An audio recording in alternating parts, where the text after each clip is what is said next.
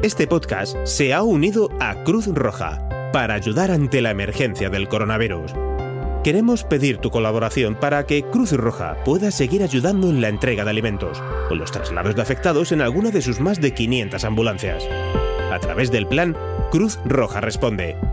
Entra en www.cruzroja.es barra coronavirus y ayúdanos.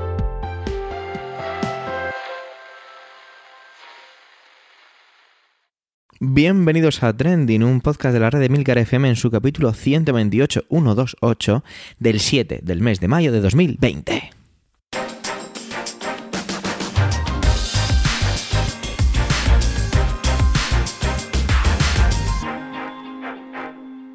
Trending es tu podcast sobre lo que pasa, sobre lo que ocurre, sobre las noticias que pueblan las redes sociales. Todo ello con opinión y siempre con ánimo de compartir. Por ello somos varias voces, aunque yo, Javier Soler, haga un poco de presentador. Trending es tu podcast de noticias semanal. Adelante. Ha ido llegando el calor y eso se nota, ¿eh? Está la cosa que arde en cuanto a todo lo que tiene que ver con política y bueno, y lo que no es política, con el día a día, ¿no? El escenario del pasado martes y el miércoles en el Congreso y demás, pues bueno, fue un poco una, una prolongación de, de todo lo que está ocurriendo y evidentemente la prolongación del estado de alarma. Bueno, pues evidentemente no exento de polémicas, declaraciones, posicionamientos y bueno, millones de artículos y millones de minutos. No, sabemos qué os, trae de, os para trending de momento, a menos que hayáis leído las notas del programa, está claro. Vamos a empezar con Emilcar. Y podríamos empezar su presentación con un ¿y no estaba muerto? No, no. Aunque bueno, tampoco estaba tomando cañas, ¿eh? Resulta que el exjugador del Salque, Yannick Kamba, seguro que lo he pronunciado mal, pues lo daban por muerto en un accidente en 2016 y resulta que no, que es que está vivo. Adelante, Milcar.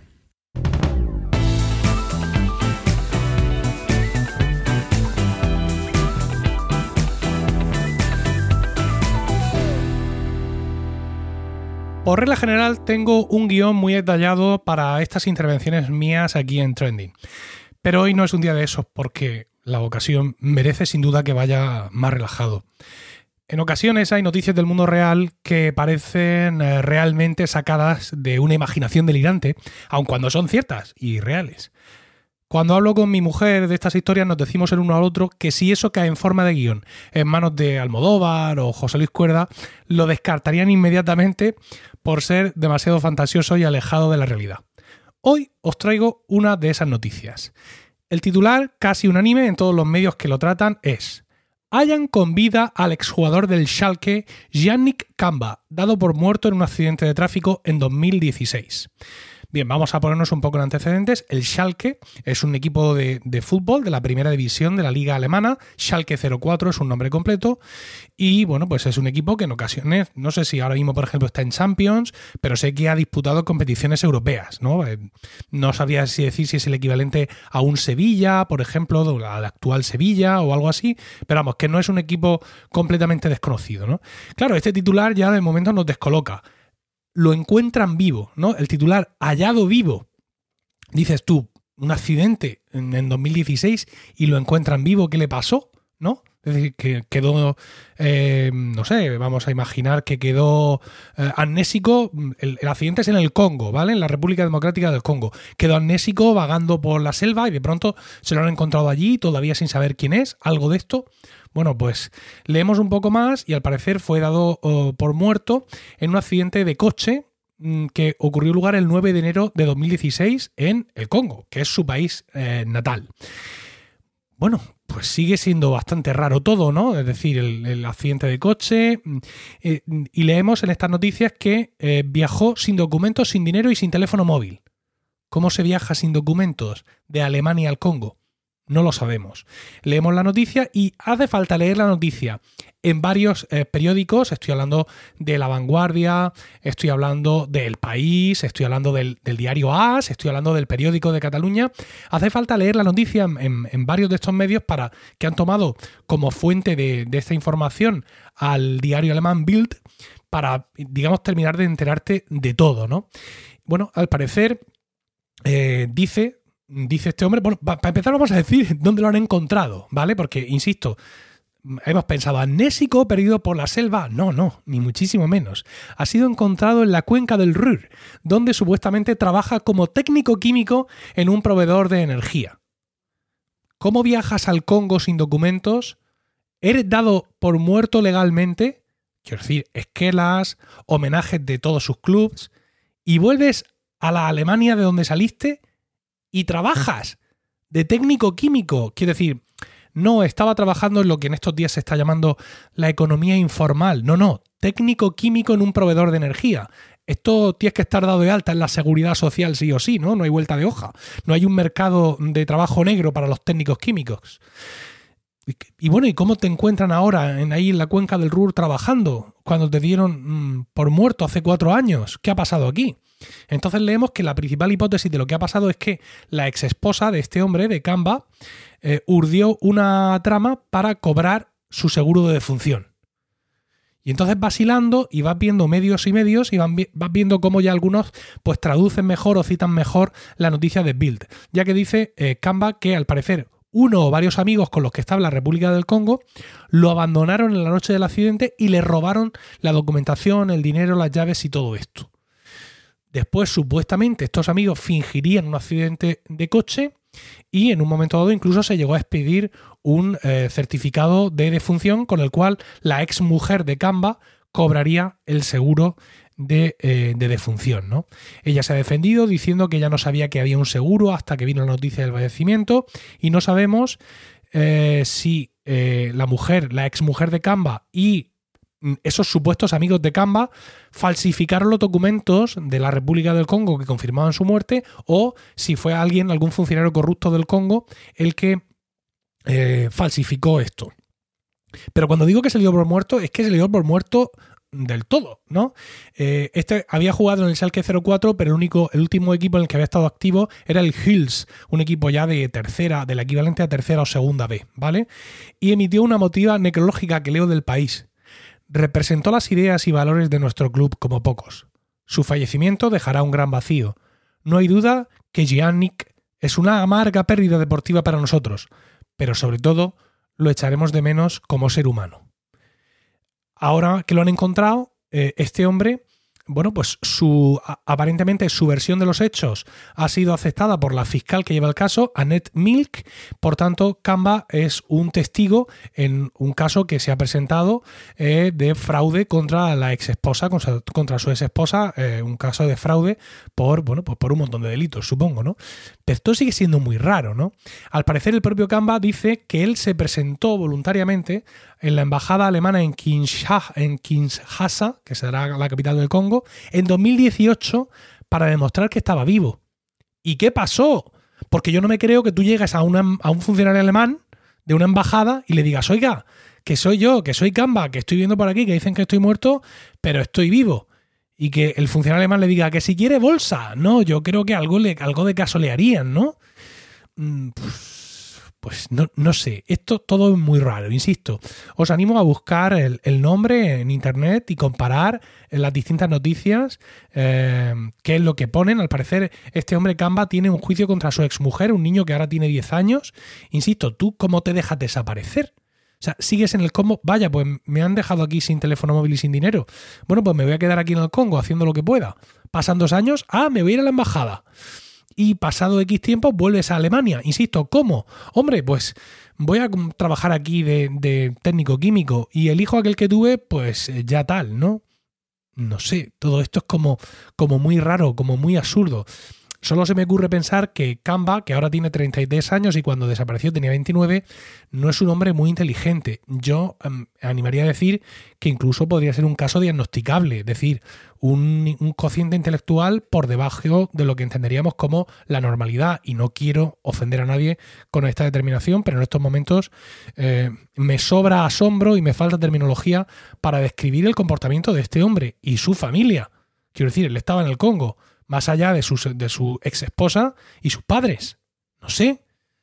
Se olvida de todo, se tira dos años por allí perdido, luego vuelve, se pone a trabajar, no busca a su hijo, no busca a la gente del club donde estaba jugando cuando supuestamente desapareció no sé, yo mm, voy a poner varias alertas en internet para mantenerme al día de esta noticia, porque, insisto, si tú le presentas este guion a alguno de estos directores de cine especialistas en eh, tramas absurdas, te lo descartan y te miran a los ojos y te dicen, pero esto, ¿quién se lo va a creer?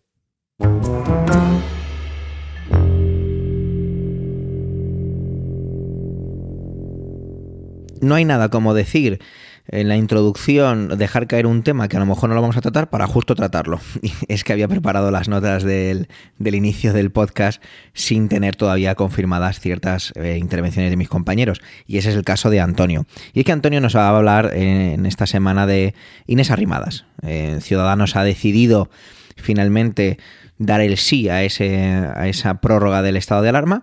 Y bueno, vamos a ver el enfoque que le da Antonio con todo esto. Adelante, Antonio.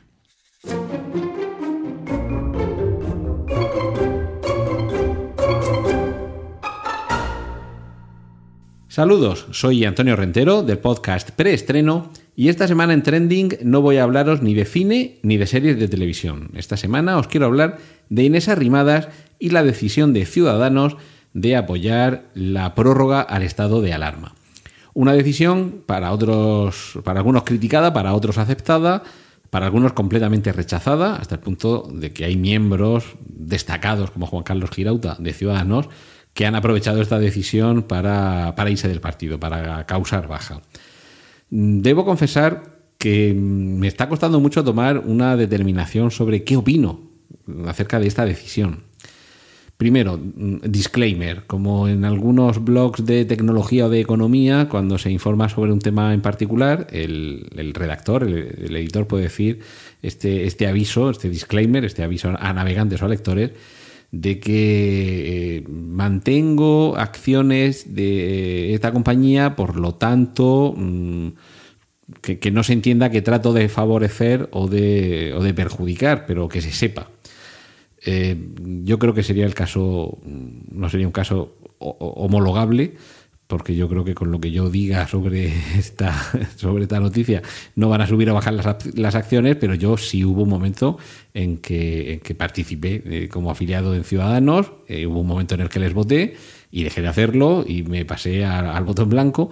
Y sí que es cierto que en las últimas elecciones generales, y solo en, eh, en la papeleta que va al Congreso, sí que voté a Ciudadanos, sabedor de que Ciudadanos iba a pegar un trastazo de que Albert Rivera se iba a tener que marchar, pero con la esperanza de que Inés Arrimadas asumiera la, dirección del partido y gobernara de alguna manera una cierta transición mm, para que Ciudadanos fuera lo que se supone que debía ser, una fuerza moderada, que sirviera de equilibrio, no tanto de bisagra entre los dos partidos principales, y que tratara de, de, alejarse de posturas extremas y sobre todo de alejar de posturas extremas a los dos partidos que no tuvieran que valerse de la muleta de la izquierda extrema ni de la muleta de la derecha extrema y tratar de apoyar las medidas que tuvieran un cierto nivel de coherencia, que pudieran ser más o menos asumibles. Y digo que, me, está costando tomar una, una, posición muy determinada sobre este asunto porque, por un lado, sí que considero que se debe prorrogar de alguna forma el estado de alarma, pero eh, cuando digo de una forma es porque hablo de prorrogarlo de una forma distinta a como está hasta ahora. Y básicamente algunas de las propuestas que, por ejemplo, hacía el PP, de valerse de otra normativa que también permite asimilar algunos de los efectos que ahora, no hace seis semanas, sino ahora que comenzamos la desescalada, podría tener el estado de alarma, quizás se puede recurrir a, a, esa normativa en lugar de continuar con este estado de alarma. Y se ponían varios ejemplos antes de que se decretase el estado de alarma. Ya hemos tenido en España poblaciones o, un hotel en cuyos habitantes o clientes estaban confinados y no podían abandonar o bien las instalaciones de ese hotel, es decir, un, negocio particular, ni los límites municipales de, esos, creo que fue en, Cataluña había un municipio y otro no sé si en La Rioja, que se detectaron un cierto número de casos y se aisló a la población y todavía no se había decretado el estado de alarma. Quiero decir, instrumentos legislativos para mantener un cierto orden como el que tenemos hasta ahora, existir existen. Pero la diferencia entre tener que recurrir a ellos y tener eh, que continuar con un estado, de, un estado de alarma es que en el estado de alarma el gobierno toma la iniciativa y básicamente informa casi graciosamente al Congreso de lo que va a hacer, como mucho solo tiene que pedir eh, ese, ese place para que continúe el estado de alarma, pero el resto lo gobierna Moncloa. Eh, es un, yo me lo guiso, yo me lo como, un trágala o como lo queráis ver, pero se está muy poco sujeto al control parlamentario. Esto, el estado de alarma. Si se acude a otro tipo de normativa, que sí que es verdad que puede estar obsoleta, que puede tener muchos años, que puede ser un poco más complejo porque hablamos de distintas normativas, eh, no es tan rápido ni tan ágil porque hay que recurrir, como digo, a ese control parlamentario, efectivamente, pero esa urgencia la podíamos tener hace un mes y quizá ahora ya vaya decayendo y quizá no haya que tomar las decisiones de una manera tan rápida, tan brusca y sobre todo tan nulamente consensuada como hasta ahora. Entonces sí que parece que tenía cierta, cierta explicación el, abandonar el estado de alarma, lo cual no quiere decir todo vale, ¿de acuerdo? Entonces hasta ahí mm, sí que es cierto que se puede facilitar un poco más eh, el que todo esto siga un cauce más o menos ordenado si prorrogamos por lo menos 15 días más el estado de alarma. Hasta ahí tendría cierto sentido lo que ha hecho Inés Arrimadas, de que con sus 10 escaños, los 10 escaños de ciudadanos, que es muy poquito para lo que ha llegado a tener, eh, constituye una cierta muleta, eh, se desmarca, eh, bueno, entro con esto ahora después, apoya el que continúe el estado de alarma, pero sí que es cierto que a cambio de que haya eh, un cierto número de garantías, que tampoco me voy a extender más en esto, pero bueno, aparte de lo que preocupaba mucho a la gente es que si acababa el estado de alarma, desde el gobierno se quería dar la sensación de que todas estas ayudas, eh, estos pagos, la suspensión de actividad y demás, a consecuencia de, los ERTES o, para los autónomos que han tenido que suspender su actividad, eh, acabarían. Se ha querido jugar con ese elemento de miedo, ¿de acuerdo? Y parece lógico el apoyamos el que continúe este estado de alarma, pero eso sí, hay que mm, dar explicaciones, tenemos que estar informados, me refiero a ciudadanos, tenéis que informarnos de qué es lo que vamos a hacer porque os estamos apoyando en esto y sobre todo que cuando cese el estado de alarma no cesen estas ayudas, que no parezca que si nos quedamos sin estado de alarma, todas estas ayudas a parados, a los ERTES, a los autónomos, desaparecen.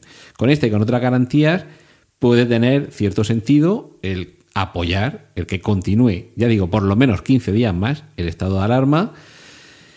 Y a partir de aquí la segunda derivada. Quiero decir que, por un lado, mm, parece que apoyar a Pedro Sánchez en este momento, cuando cada vez se está encontrando más cómodo gobernando por Real Decreto y se encontrar oposición, parece un poquito suicida. Pero por otro lado, mm, sí que es cierto que hay que desescalar también el estado de alarma, vamos a hacerlo de manera un poquito gradual, ¿de acuerdo? Hasta ahí puede tener su cierto sentido el vamos a apoyar, pero con estas condiciones. Ahora, segunda derivada, el PP se baja, pero se baja eh, la puntita nada más, es decir, no vota en contra, sino que se abstiene, que como ha dicho Pedro Sánchez esta mañana, abstenerse es tanto como votar que no. Eh, no, abstenerse es abstenerse. Si quisiera votar que no, votaría que no. Y si quisiera votar que sí, votaría que sí. Vamos a ver si tratamos de no interpretar lo que es como a mí me gustaría que fuera.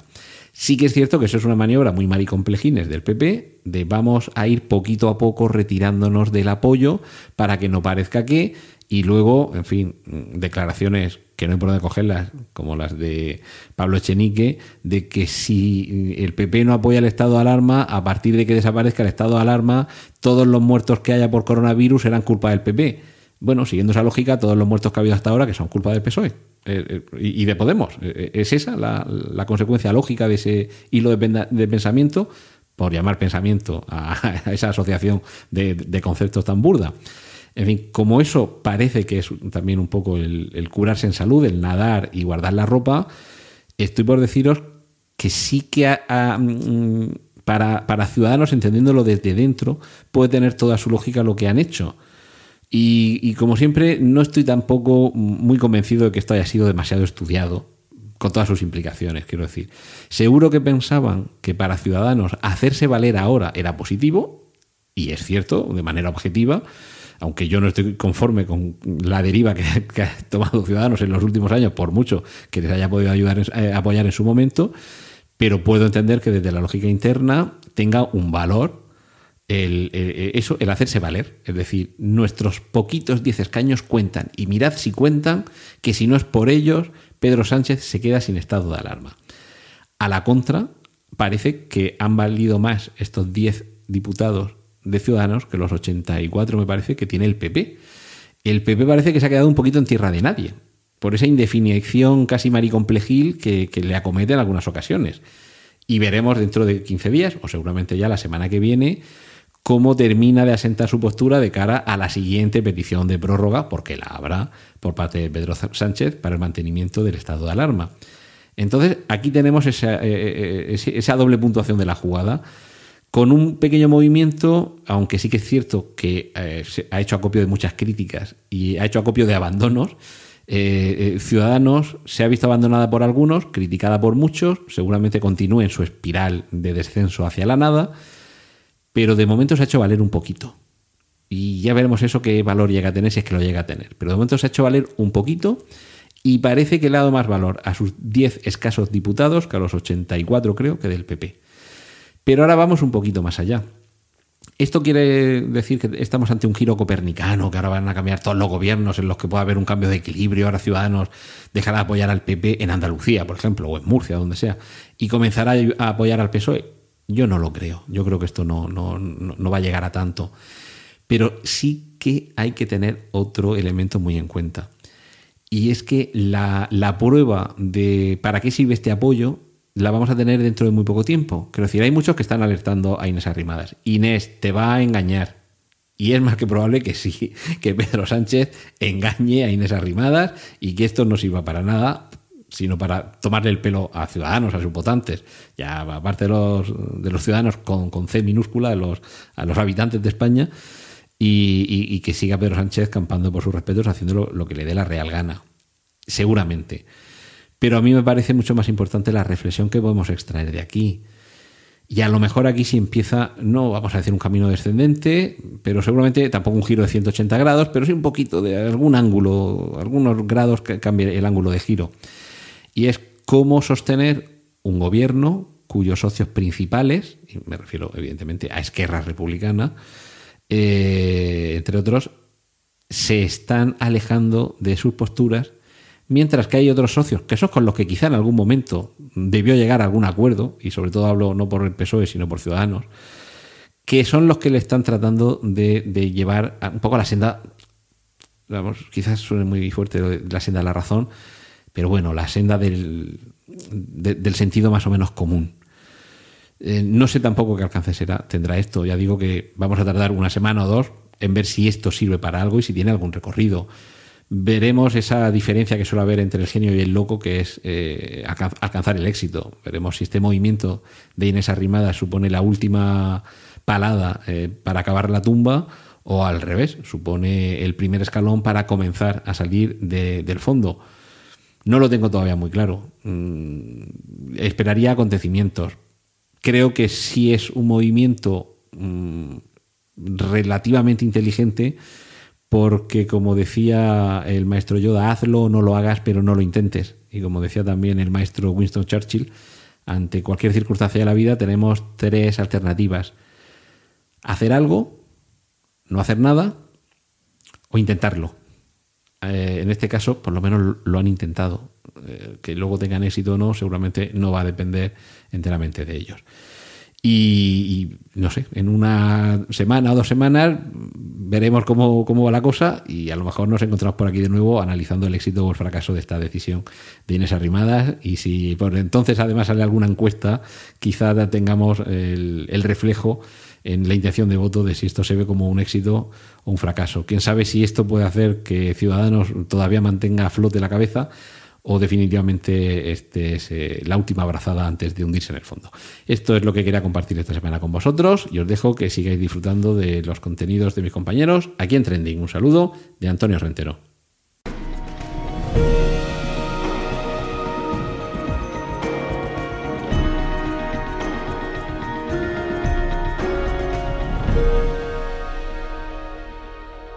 Bueno, me voy a meter en un jardín, así que lo mejor es hacerlo pues cuanto antes, ¿vale? Entre los muchos problemas que tenemos, van surgiendo más, nuevos. Bueno, no, es verdad, más que más surgen nuevos, o quizá actualizaciones y consecuencias de los anteriores, ¿no? Se entra en un círculo vicioso.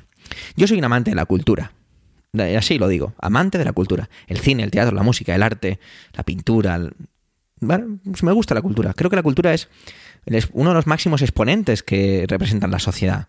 Nos hace aprender de nosotros mismos, nos hace crecer como sociedad, nos hace prevalecer incluso en el tiempo. Creo que es una manera de alimentarnos, evidentemente no puedo equiparar y no es mi idea hacer que sea como comer todos los días, pero creo que no deja de ser un alimento más. Somos más que simples animales y la cultura es fiel reflejo de ello. Con estas palabras, pues dejo bastante claro cuál es mi opinión sobre la cultura, ¿no?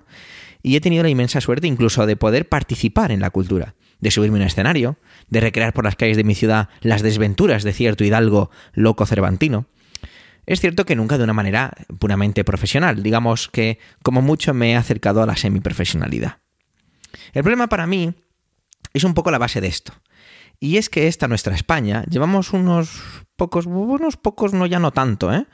¿eh? viendo cómo hay una cantidad o ciertos actores que parece que se han adueñado de este concepto de cultura. Y hacen ciertas declaraciones, ciertos alardes, ciertos discursos que a priori pueden chocar, o que nos pueden chocar, o que incluso a mí me chocan. Actores dando su opinión de como si fuera más importante que la mía o como si fuera más importante que la de un experto en ese tema, por el hecho de ser famosos, de salir la pantalla grande, dándonos lecciones incluso pues de cómo hemos de tratar el planeta, de cómo ha de gestionarse cierto dinero. Lecciones a veces que están produciendo una respuesta de rechazo y que están haciendo un descrédito del concepto de cultura. Con esta apropiación, que tengo que decir que es que el concepto que he escuchado a una persona de mi entorno y que me, es que no puedo estar más de acuerdo y que ha hecho que al final eligiera este tema para esta semana, están generando una imagen fea y real, alejada incluso de la vida cotidiana y eso genera ese miedo y crispación por esas declaraciones. Es ciertamente injusto que por esta apropiación por parte de unos pocos hayan conseguido que una parte de la sociedad, como decía, esté rechazando ese concepto y que no consigamos desligarla de ellos, ¿no? Esto, por supuesto, no tiene por qué ser generalizado, pero cuando hablas con círculos y he estado haciendo un poquito esa labor de, de hablar y preguntar ciertas opiniones sobre este tema, me he encontrado la mayoría de las respuestas parecidas. Entonces, pues es lo, al final se corroboraba mi hipótesis, ¿no? O la hipótesis de esa persona que me decía que se han apropiado de ese concepto. Creo que no existe maldad en sus actos, que no se hace ni por ofender, ni por enfrentar, creo que se hace desde la torpeza, incluso de no decir las cosas de la manera adecuada, en el lugar adecuado o para las cosas o para los fines adecuados, ¿no? Bueno, quizás sea un iluso por creer que no se actúe de mala fe. Oye, pues nada, dejarme vivir. Antonio Resines es un actor pues que me lo he pasado muy bien, eh, me he entretenido mucho con sus películas, sus series, me ha hecho reír, ¿vale? Y tuvo a bien decir estas pasadas, esta semana que está en curso, en el programa de la sexta noche, que el Estado, no voy a utilizar las palabras textuales, ¿vale? Pero es, dijo en síntesis esto, voy a utilizar ciertas palabras que sí, pero no lo dijo a lo mejor exactamente como esto. Entonces no puedo decir que Resines dijo esto textualmente, ¿vale? Dijo, bueno, pues que había que, que había que dar un paso adelante, que esto no era culpa de nadie, pero que había que poner dinero encima de la mesa, que había que sacar dinero de donde hiciera falta para la cultura, ¿no? Voy a hacer aquí un alto y cabe destacar que, bueno, en otros países de Europa se ha tenido, digamos, un mejor trato para esto de la cultura, mientras que en esta nuestra España, no sé por qué me está dando por decir esto hoy de nuestra España, pero bueno, ahí queda, pues no ha sido de esta forma. De hecho, Manuel ya nos habló de esto anteriormente. Voy a volver a Antonio Resines, que es el mismo que en una entrevista en La Resistencia, un programa muy, bueno, a mí no me, no me, encanta, pero bueno, tengo un amiguete, Carlos, que, que, sí que le gusta mucho y a veces pues hemos visto algunos vídeos juntos. Recordaba yo, y tampoco hizo falta mucho recordarlo porque se encargaron las redes de, de sacarlo de nuevo, afirmaba tener unos 12 millones de euros en el banco, tierras aparte. Bueno, pues evidentemente ya tenéis el cóctel, ¿vale? No tenemos mucho más que decir al respecto, ¿no? Eh, está, el cóctel ya está bien preparadito, bien mezcladito y adelante. Las redes, pues evidentemente, ardían cogiendo estos dos datos, ¿no? Cogiendo las afirmaciones de Antonio Resines en el programa de la sexta noche y pues estas otras en la entrevista de la resistencia. Traer aquí tweets pues sería un poco absurdo porque onda más o menos lo mismo, os los podéis imaginar, ¿no? Yo creo que esto es una torpeza, de verdad, creo que es una torpeza por parte de Resines que, que no. Que, él no estaba pidiendo el dinero para él, o no lo está pidiendo para él, sino para el mundo de la cultura. Que va desde el personal de limpieza de una sala de teatro hasta el que se sujeta la pértiga en la iluminación de una película. el actor, actriz, el contador de historias, la pintora, la escultora, el modista, el maquillador, el, el que busca una localización, todo eso, ¿no? Pero como se ha producido esta apropiación en el pasado, quizás se está empezando a recoger lo que, a lo mejor sin mala intención, se ha sembrado. Ah, yo creo que eso tiene mucho que ver. No sé, me daréis vosotros la razón o me la quitaréis. Voy a ir incluso más lejos, ¿vale? Quizá, mis queridos oyentes, penséis que soy un poco blando. Así que antes de ir más lejos, voy a, voy a primero a recriminarme a mí mismo. Porque cuando hablo de política soy muchísimo más duro, más exigente, más, más frío y exijo mucho más a los políticos con sus discursos, con sus gestos. Puede ser, pero bueno, quizá, como decía al principio, me mantengo optimista o me quedo en, o eso, o es que me quedo en la cama todo el día deprimiéndome por cómo está el mundo, que está fatal. Como decía, voy a ir más lejos, ¿de acuerdo? Voy a ir más lejos, para que veáis que me mojo un poco más. Resinos lo que quiere es llamar la atención para ayudar a la cultura. A la cultura con mayúsculas. De esta nuestra España, que por qué no, también en mayúsculas. Aunque, por supuesto, entiendo posturas contrarias a todo esto. Y que, como decía, hay mucha gente que, que debido a eso que se ha sembrado está recogiendo ahora esta cosecha y que se ha producido un rechazo a cierto sector de la cultura, pero que la cultura no es de unos pocos, es de unos muchos.